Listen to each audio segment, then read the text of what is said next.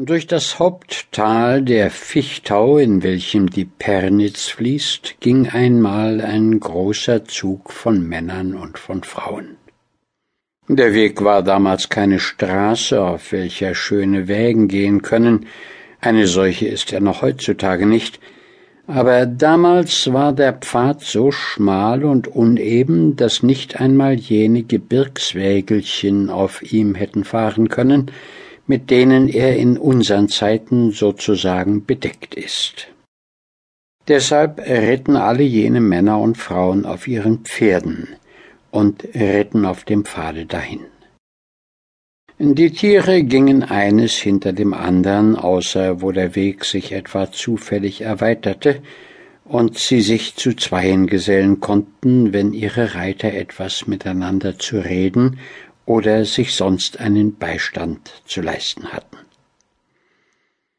Wenn man in jenen Tagen ein Ding durch die Fichtau bringen wollte, musste es gesäumt werden.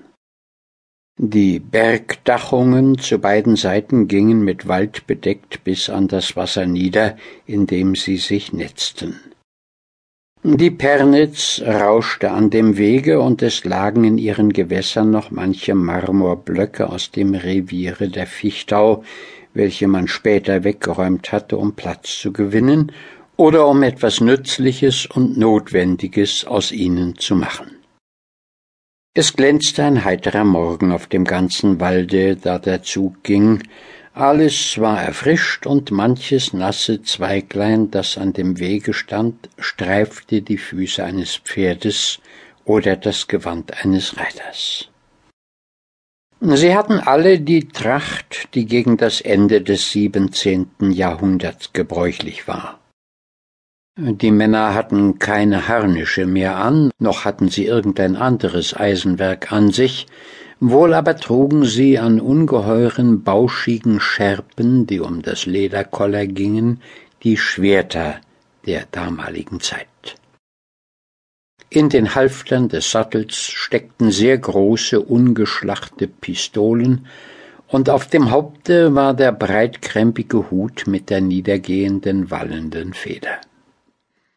Manche hatten gleich mehrere solcher Federn, dass sie wie ein nickender Haufen auf dem großen Runde des Hutes saßen oder von demselben wie ein Schneefall herniedersanken. An den Stiefeln, deren Mündungen oft kahnförmig um den Fuß gingen, waren die großrädrigen Sporen jener Zeit. Die Frauen hatten klappige Häubchen auf dem Kopfe, gestreifte Ärmel, dünne Leiber, dann weiter unten allerlei Böschungen und endlich das glänzende, niederfallende Reitkleid.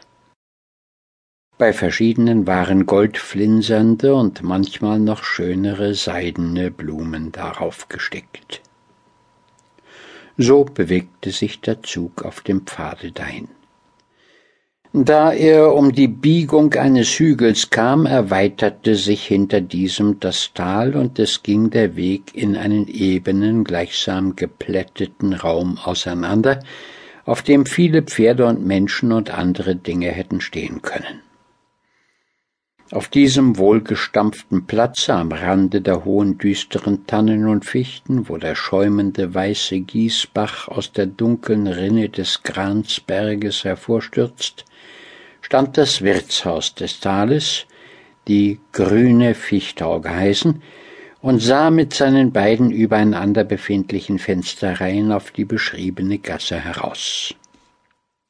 Es war aus Holz gezimmert, hatte auf dem Erdgeschosse ein Stockwerk und dann ein sehr flaches Gebirgsdach, auf dem graue Steine lagen, darunter auch manch roter aus dem Marmor der Fichtau.